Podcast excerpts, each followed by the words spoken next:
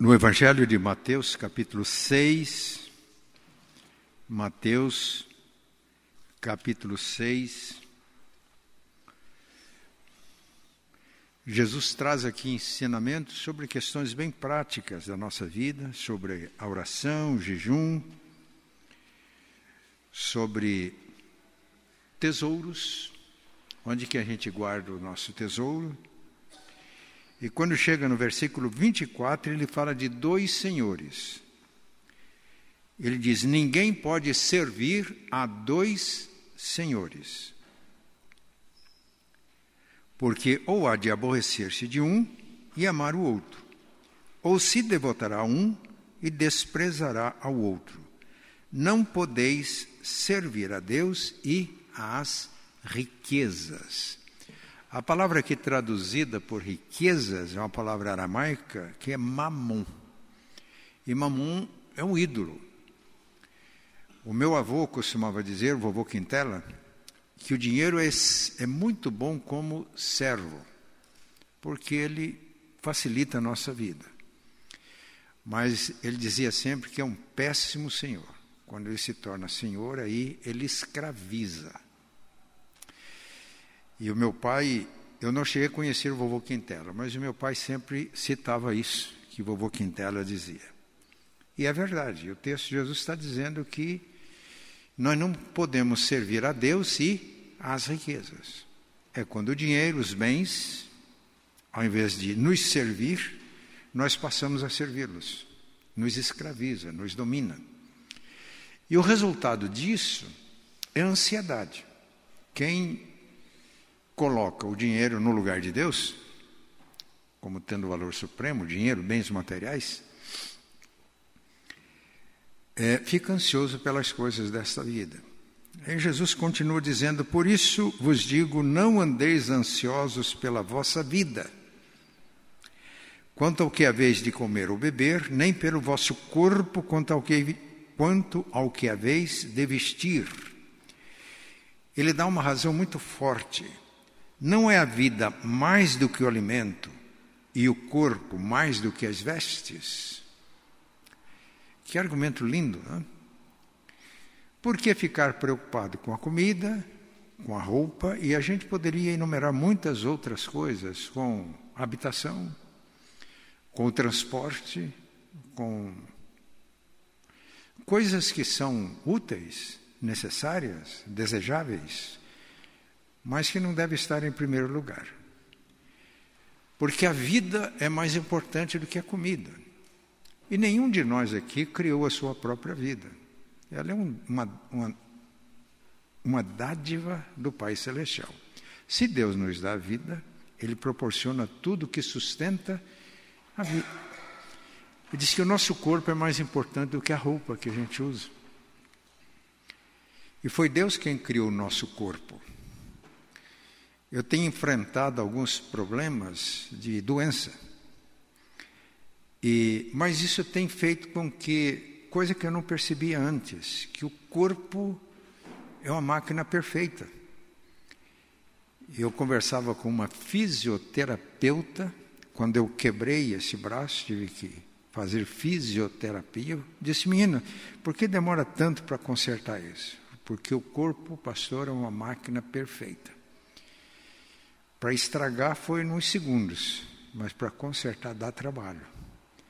E ela me explicou por que, que ela tinha que fazer aqueles exercícios. E a gente fica encantado quando a gente descobre, percebe, não de uma maneira perfeita, porque hoje estuda o corpo humano, as células, por exemplo, projeto Genoma, né? um projeto que vai bilhões de dólares, porque isso é importante para doenças, etc, etc. É coisa maravilhosa. Olha, isso foi Deus quem fez. Se ele fez o meu corpo, a roupa não é o, o, o essencial, é, ela é secundária. Mas a gente tem a preocupação de preocupar, de ficar ansioso. Ansiedade, até certo grau, ela é natural. Todos nós temos um grau de ansiedade. Outra palavra que define isso é pré-ocupação. A gente às vezes fica pré ocupado. Preocupado é ocupar-se antes, né? Pré-ocupado. De certo grau, ele é saudável. Faz a gente ser prudente, olhar para o futuro, planejar, mas quando as coisas que são passageiras ocupam o primeiro lugar, a gente começa a ter preocupações, ansiedade excessiva. E aí adoece. Por isso que a gente está orando por saúde. Saúde no espírito. E quando a gente conhece Deus como soberano e crê nele, a gente descansa nele. Então, é saúde espiritual. Saúde emocional, porque a preocupação, a ansiedade pode levar até a depressão, são doenças da alma. E a doença física, isso acaba tendo uma, um reflexo no nosso corpo físico. São é, doenças psicossomáticas, isto é, doenças da alma que afetam o nosso corpo. Então é importante a gente distinguir isso. Primeiro, a primeira coisa que ele diz é que a preocupação, a ansiedade nesse grau é desnecessária. Porque o Deus que fez o, fez o mais, ele faz o menos. O Deus que criou o corpo, ele criou tudo que sustenta o corpo. A vida, ele, ele criou tudo que sustenta a vida. Fez o corpo, tudo que o corpo precisa. Não só de roupa, a gente vai pensar em tudo que o corpo precisa. E assim por diante. A habitação, o transporte. É desnecessário. E ele dá alguns exemplos bonitos. Né? Observem as aves dos céus. Elas não plantam, não semeiam, não ajuntam celeiros, e contudo o Pai Celestial as alimenta. As aves trabalham, elas voam, vão daqui para ali, vão colher o seu alimento, insetos, o beija-flor, o néctar das flores, mas tudo isso seria um esforço inútil se Deus não tivesse providenciado, feito a provisão de tudo isso. Ora, se Deus alimenta as aves dos céus, muito mais a vocês, pessoas de pequena fé. Então, essa preocupação é desnecessária. Ele dá outro exemplo, que está aqui no texto, são os lírios do campo. Observem os lírios do campo uma, uma flor bonita. No entanto, ela é passageira, ela sai viçosa, logo murcha e seca. Mas Jesus disse: nem Salomão, em toda a sua glória, se vestiu como qualquer um deles. E quando a gente para para observar, é isso mesmo. O meu pai me ensinava a observar as belezas naturais. Ele dizia sempre para a gente o seguinte: a gente está tão acostumado com as coisas que a gente não vê a beleza. Ele dava um exemplo curioso. Ele perguntava para a gente: vocês já viram como é bonito um, um galo, uma galinha carijó? E às vezes, em casa tinha, ele chamava a atenção da gente: observa, é, foi uma arte isso aí, como é lindo. Se Deus alimenta as aves, e se Deus veste os lírios com vestes tão lindas, o carijó com a plumagem tão linda, quanto mais a nós que somos seres criados à imagem e semelhança dele. Mas além de desnecessário, Jesus disse que a ansiedade é insensatez. Ele chega aqui no versículo 31 diz, perdão.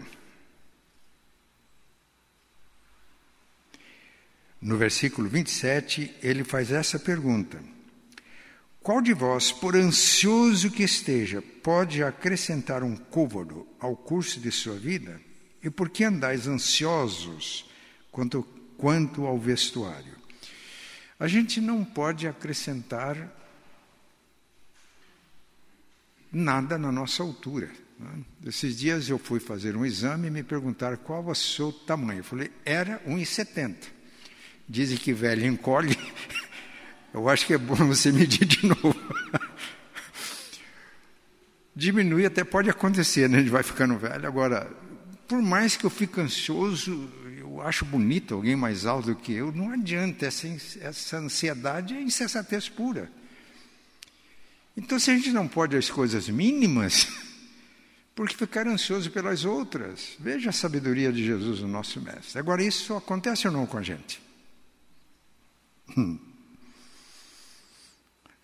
Vocês não falaram nada e com vocês não acontece. Só comigo.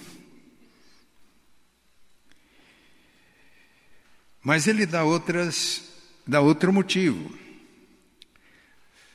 No versículo 31 ele diz: Portanto, não vos inquieteis dizendo que comeremos, que beberemos, com que nos vestiremos, como vamos pagar o aluguel, como vamos acertar o plano de saúde, como vamos, e assim por diante. E ele dá outra razão. Primeiro, diz que é desnecessário a ansiedade. Segundo, é insensatez. Ele diz: porque os gentios, os que não pertencem ao povo de Deus, porque os gentios é que procuram todas estas coisas.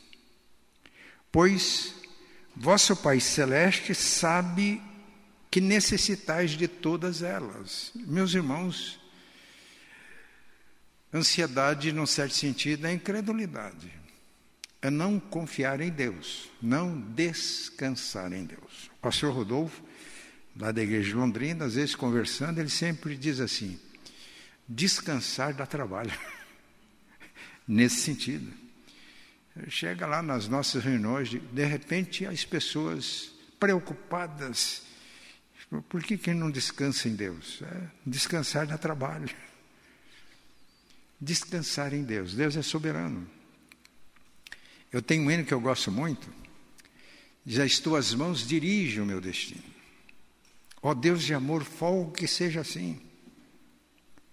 Teus são os meus planos, projetos, etc. Em tudo, Pai, dispõe de mim. Meus dias sejam curtos ou compridos, passados em tristezas ou prazer em tudo, Pai, é, é como queres, e é tudo bom, se for do teu querer. E é um verso que me toca: As tuas mãos dirigem o meu destino, acasos para mim não haverá.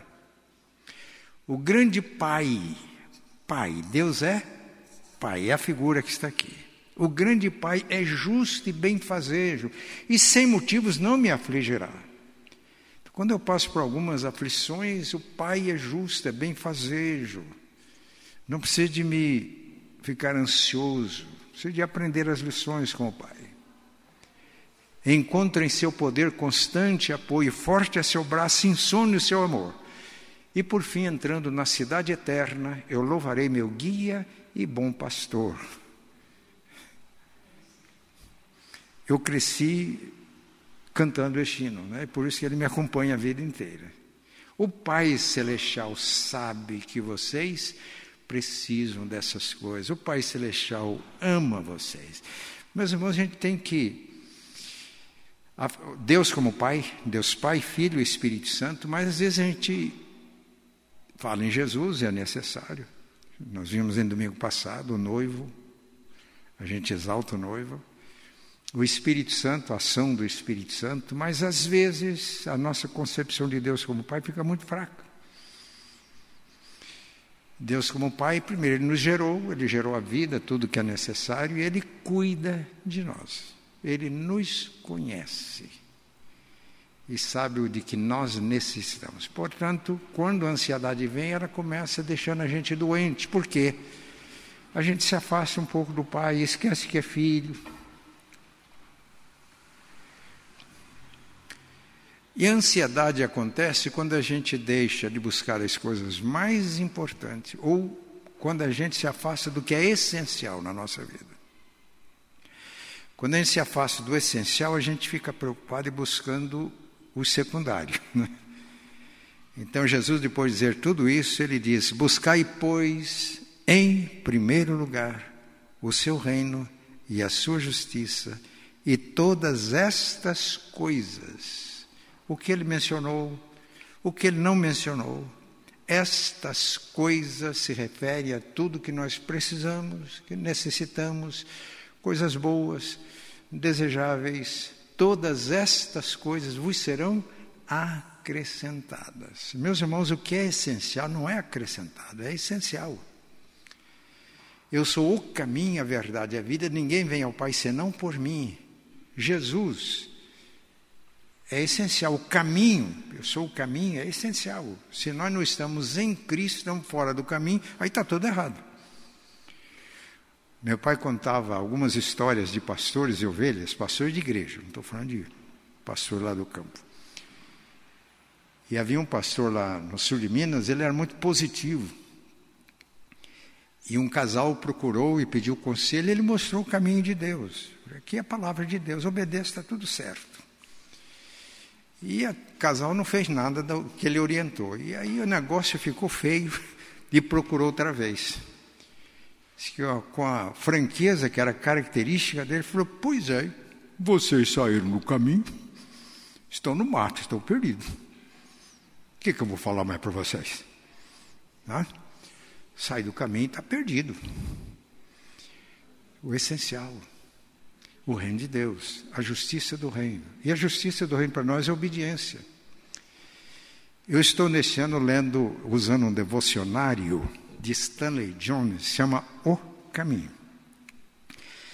E ontem eu li uma frase extraordinária. Ele disse assim: quando exercemos autoridade com humildade, e geralmente todos nós exercemos autoridade, seja no trabalho, seja em casa, sempre nós temos uma área em que a gente exerce autoridade. Quando exercemos a autoridade com humildade e obedecemos com alegria, a vida flui de uma maneira maravilhosa. Aquela área que eu exerço autoridade, com toda a humildade.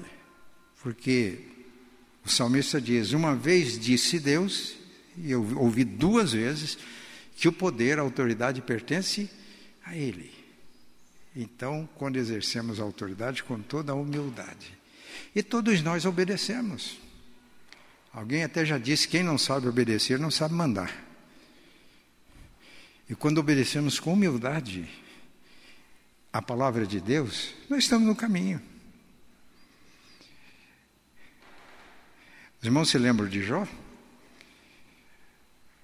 Deus disse para o diabo: Você viu meu servo Jó, homem justo, íntegro, temente a Deus, se desvia do mal. O diabo falou: Mas assim é fácil, não, senhor? O Senhor fez uma cerca de proteção em volta de Jó. Protege. Derruba a cerca, tira a proteção, para ver se ele vai continuar.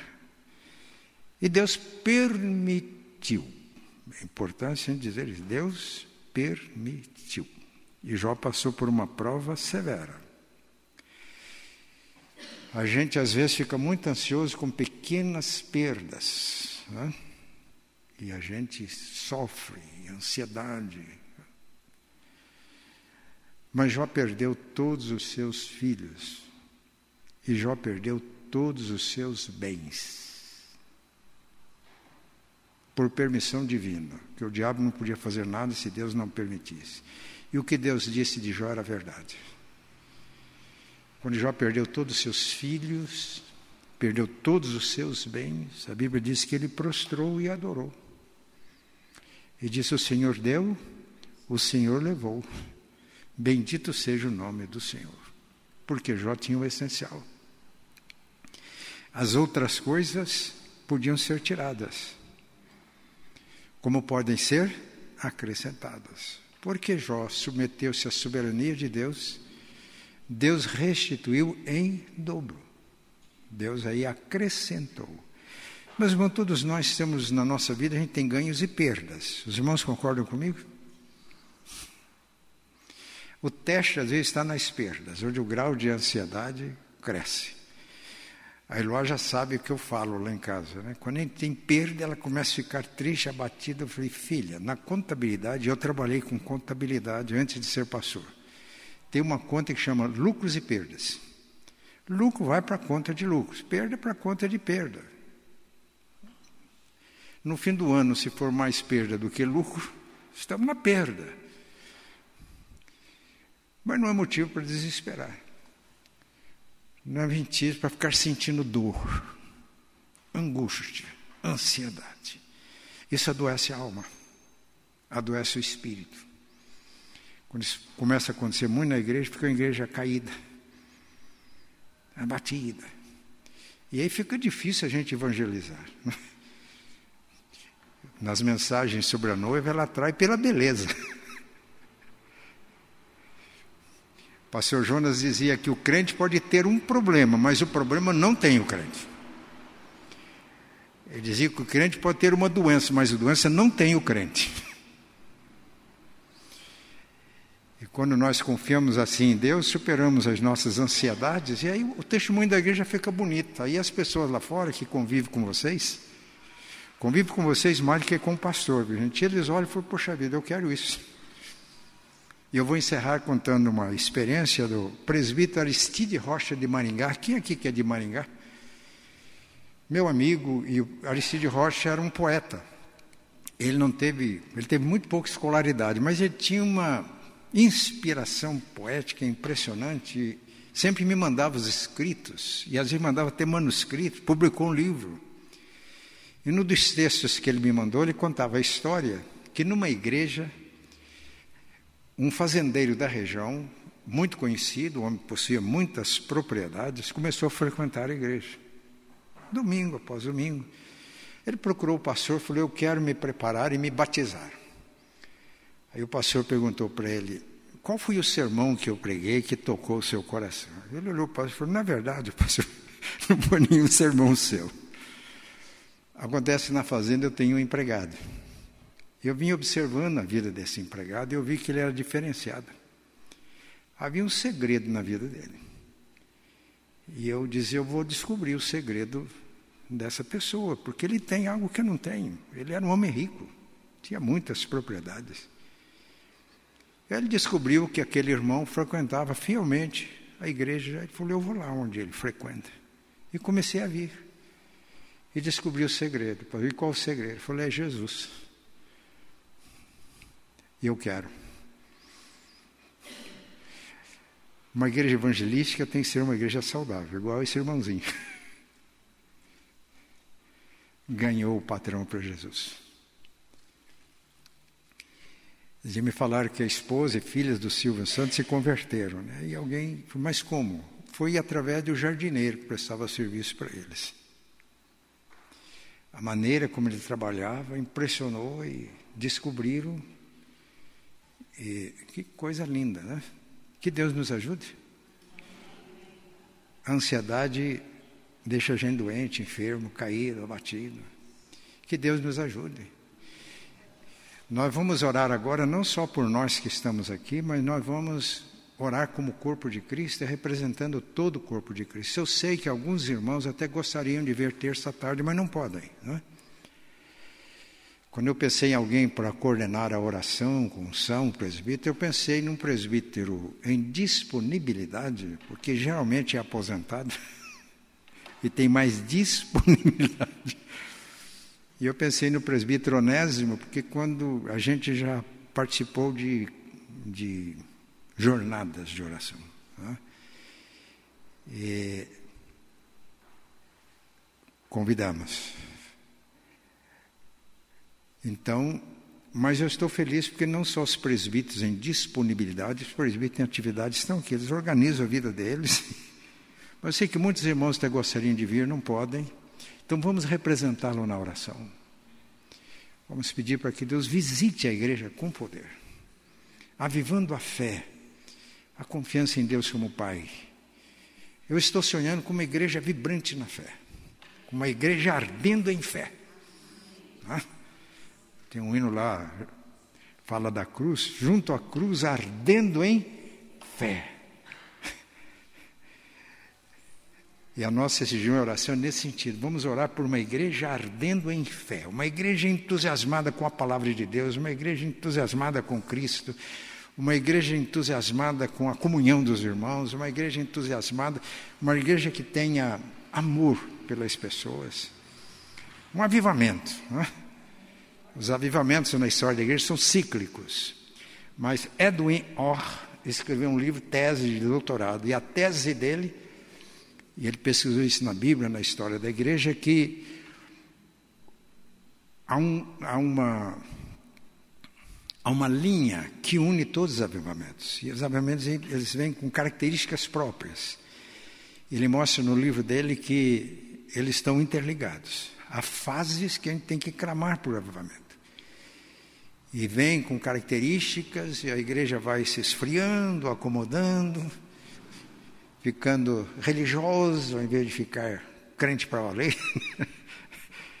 é a necessidade de uma ação de Deus, mas por que, que ele tem continuidade? A tese dele é que os avivamentos têm continuidade. Porque aqueles que perseveram, aqueles que ficam firmes, mesmo nos momentos mais difíceis, estão aí firmes e oram, e Deus atende essas orações. E nós estamos nessa fase de orar, né? de orar.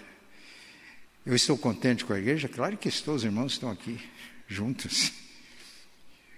Mas Deus tem mais para a igreja? Tem.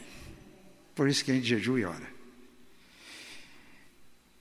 Por uma igreja saudável, por vida saudável. Então, por isso, os presbíteros são convidados a vir aqui à frente. Presbíteros em atividade, disponibilidade. Porque nós estamos nesses encontros praticando Tiago capítulo 5, versículos a partir do versículo 13, Tiago faz uma pergunta: Está alguém entre vocês alegre? O que é que ele diz que a gente tem que fazer? Cante louvores. Está alguém triste? O que ele manda fazer? Faça oração. Está alguém doente? Chame os presbíteros da igreja, eles orem sobre vocês em nome do Senhor, ungindo com óleo. E a oração da fé salvará o enfermo e se houver cometido pecado, se a doença é reflexo da doença espiritual, o Senhor vai perdoar os pecados. E o versículo 16 é muito forte e está muito ligado com a visão de igreja em células.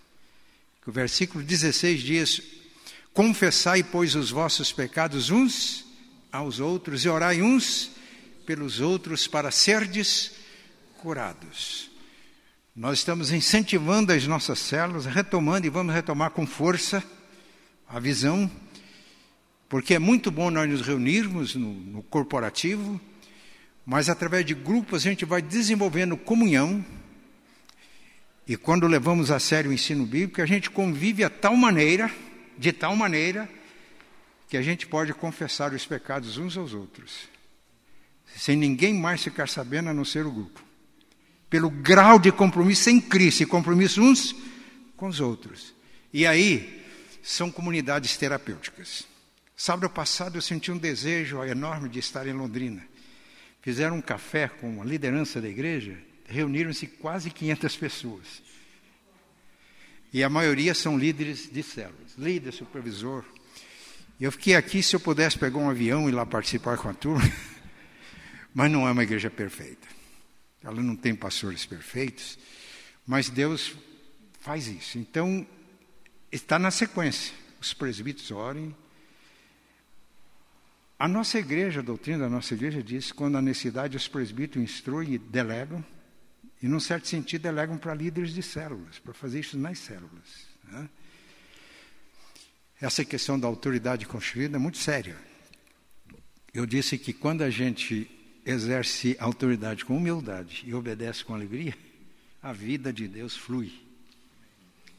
Então, os presbíteros estão aqui como autoridades, que foram eleitas, devidamente investidas para cumprir essa missão. Então, nós vamos cantar. Pode ser a capela, para ser mais. Vamos cantar a capela. E enquanto estivermos cantando, quem quiser oração, venha à frente imediatamente.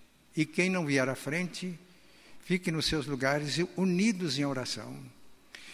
E nós temos um grupo grande de presbíteros, então eles vão não só ungir, eles vão orar, como a Bíblia diz, ore sobre eles, ungindo com óleo em nome do Senhor. E, e os que não vierem, a gente vai ficar onde está, de pé, orando, intercedendo, se até estender as mãos. Nós estamos orando como corpo de Cristo. Uma coisa é orar sozinho, lá no meu quarto, a porta fechada. Outra coisa é orar em concordância, em comunhão, como corpo vivo de Cristo.